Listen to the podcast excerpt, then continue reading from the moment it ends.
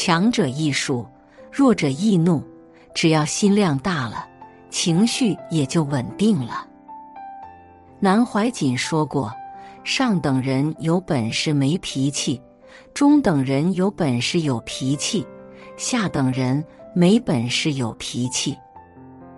越是无能的人，越是易怒，不能控制情绪；反而越厉害的人，越没脾气，能宽恕他人。内心软弱的人，遇事情绪先行，意气用事。”盛气凌人，只会使自身陷入无边的痛苦。真正的强者，遇事控制情绪，冷静沉稳，宽容待人，终将赢得他人的尊重和信服。一，越没本事的人，脾气越大。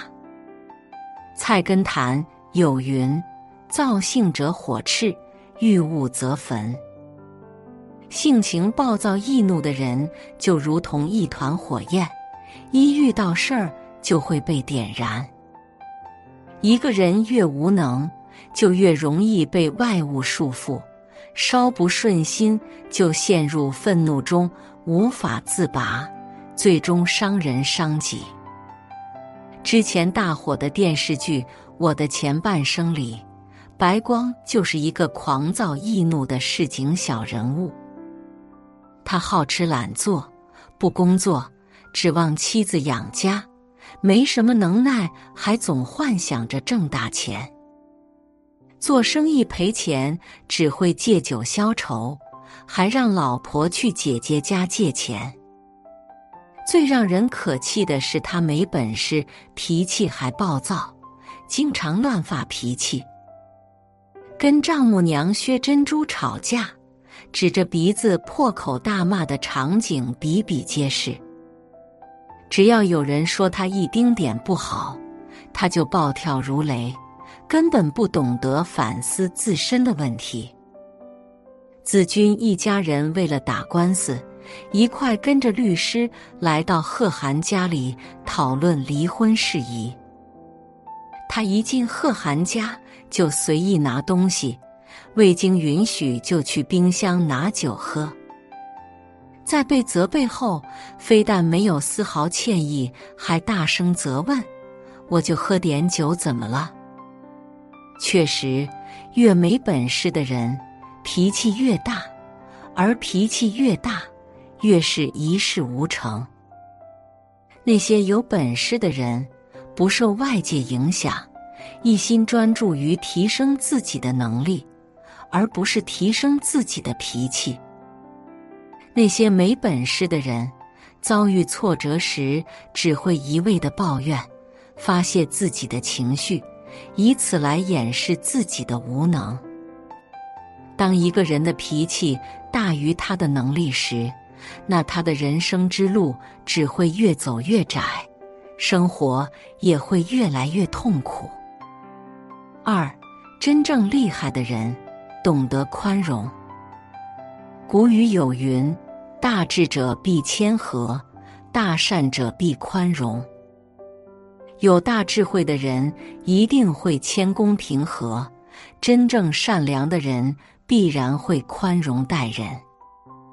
人非圣贤，孰能无过？在面对他人的过错时，宽容往往比惩罚更有力量。有一天。一位禅师正要开门出去，被一位突然闯进门的魁梧大汉撞了一下。因为这一撞，禅师的眼镜被撞碎了，眼皮也被戳青了。而那位撞人的莽汉丝毫没感到愧疚，还理直气壮道：“没长眼睛啊你！戴眼镜有什么用？还不是撞到我了。”禅师笑了笑，什么也没说。大汉又惊讶的问：“喂，和尚，你为什么不生气？”禅师见他颇有一点悔意，便借机开始说：“我为什么要生气？生气既不能让眼镜复原，也不能让脸上的淤青消失，还会使事态更糟。我若是对你恶语相向，必然会造成更多的业障及恶缘。生气并不是解决问题的根本。我若是早一分钟或者晚一分钟开门，我们也就不会相撞。我不生气，也算是化解了一场恶缘。诚然如此，真正的智者都懂得包容别人的过错。在宽容中修炼自己。你给别人的恶意，总会反弹到你身上；你对别人的善意，也会以另一种方式回来。遇事斤斤计较、寸步不让的人，满身戾气，注定不会有太大的福气。真正厉害的人，都懂得宽容待人，心胸宽广。能包容世间万物，自然福气绵长。三脾气越好的人，福气越深。《延华经》有言：“一念嗔心起，百万障门开。”人的仇恨和愤怒就在一念之间，而很多罪恶往往就滋生于这一瞬间。生气是人的本能。但能控制脾气是一种本事，福气往往就藏在人的脾气里面。作家沈从文是出了名的好脾气，为人谦和，待人真诚，一直以乡下人自居。他性格淳朴，仁厚宽容，不论什么坏情绪都不能影响到他。他喜欢写作。是一位高产作家，他把他的写作称作情绪的体操。不管什么样的情绪，他都能融入到他的写作中，将其巧妙的锁在文字里。在西南联大教书时，由于遇到敌机轰炸，大家都往外跑。教庄子的刘文典看到沈从文也在人群中，嘲讽道。我跑是为了保存庄子，你什么用也没有，跑什么？沈从文听后也只是笑笑，并不言语。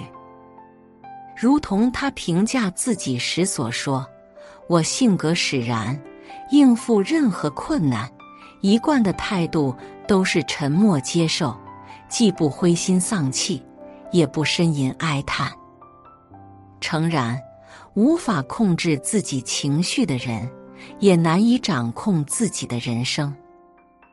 一个人的福报与自己的脾气秉性往往密不可分，能收住脾气，才能留住福气。不成熟的人才会动不动就因为一件小事而大发脾气，让人喘不过气。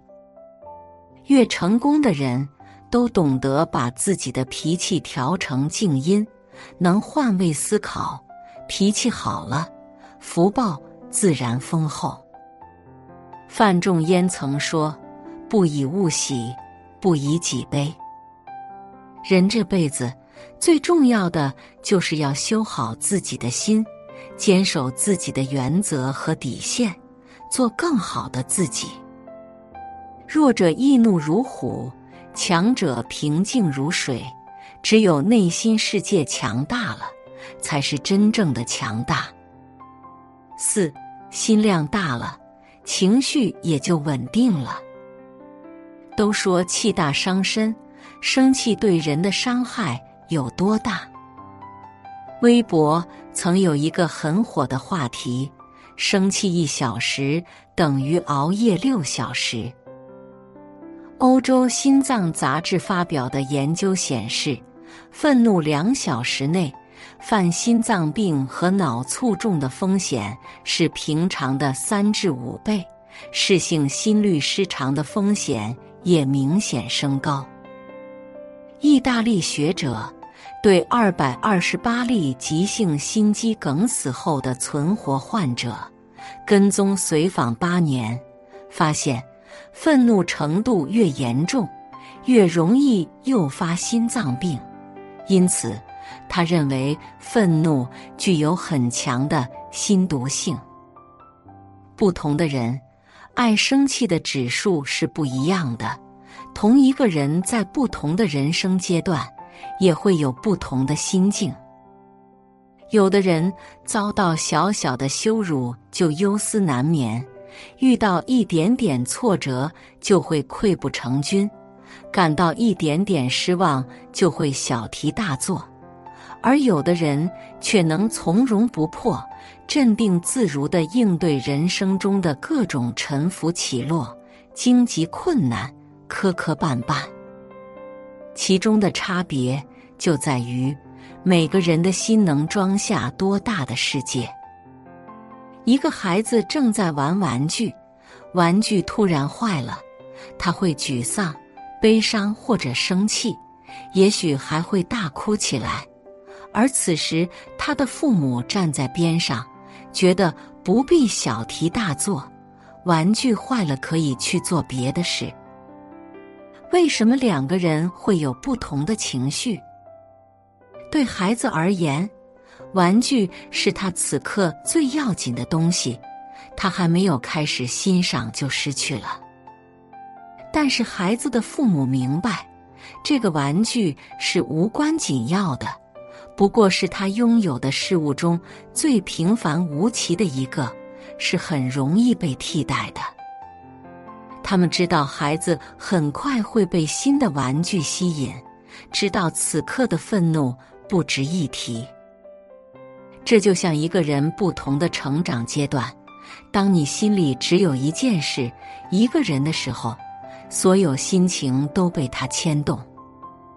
格局中有一句话：一个心胸开阔、有大气量的人，他的内心就像一个大湖，你丢进去一根火把，它很快就会熄灭；你丢进去一包盐，它很快就会被稀释。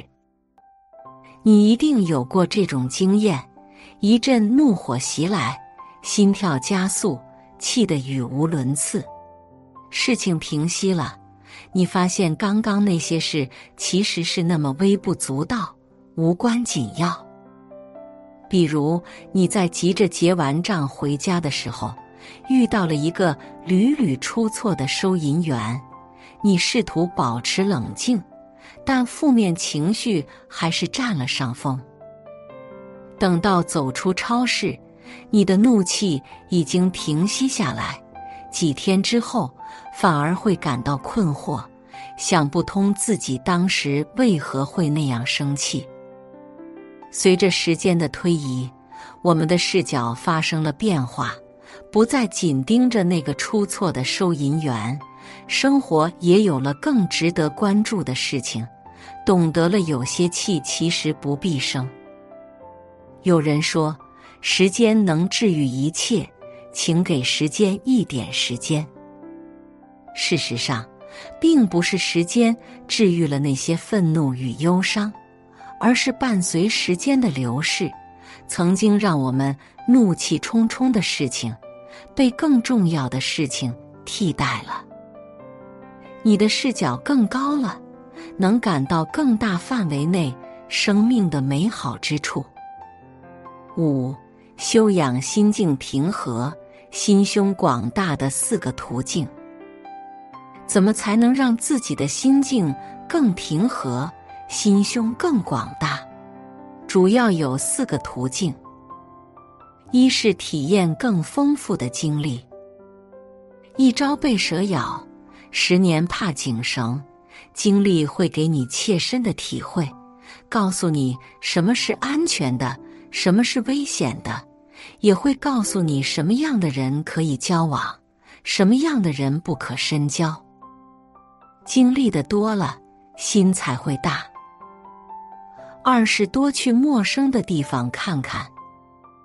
一个人能经历的事情毕竟有限，坐热气球从天空中俯瞰地面很美，但坐过热气球的人屈指可数。走过名山大川的人，同样能理解俯瞰地面的宽宏视野。走的地方多了，见的人多了，认知就会被一次次刷新，也就不那么容易被眼下的情绪困住。三是多跟不同的人聊天，尤其是和各行各业的高手聊天，你会获得看待世界的不同视角和智慧。他们的成功与失败、努力与挫折，都会让你对世界多一分了解，成为你格局的一部分。四是多读书，一辈子能走到的地方。遇到的人终究是有限的，身体去不了的地方，读书可以。一本书就是一个作者的智慧高度，读一本书就等于站在一个高手的肩膀上，学习他的认知体系与格局。在读书的过程中，我们有了更广阔的视野，也锤炼了自己的见地。庄子中有一个故事，一个人在乘船渡河的时候，前面一只船马上就要撞过来了。这个人对着船大喊，对面却无人回应，于是破口大骂。过了一会儿，船撞上来，他发现里面根本没有人，是一条空船，一肚子怒火忽然散了。同样的情况。如果是船上的人没控制好船，你会很生气；如果那条船上没有人，你就不气了。为什么会这样？庄子说：“人能虚己以游世，其孰能害之？”也就是说，当你凡事以自我为中心的时候，身边的人好像故意与你作对；当你能听任外物。处事无心而自由自在的遨游于世，就没有谁能伤害你。有句话说得好：“你从八十楼往下看，全是美景；但你从二楼往下看，全是垃圾。”你站得多高，看得多远，决定了你的心胸。生活中大部分问题，站得高一些。把心放大一些，把自己放小一些，就不再是问题。如何放平心态，学会淡然应对世间的烦恼？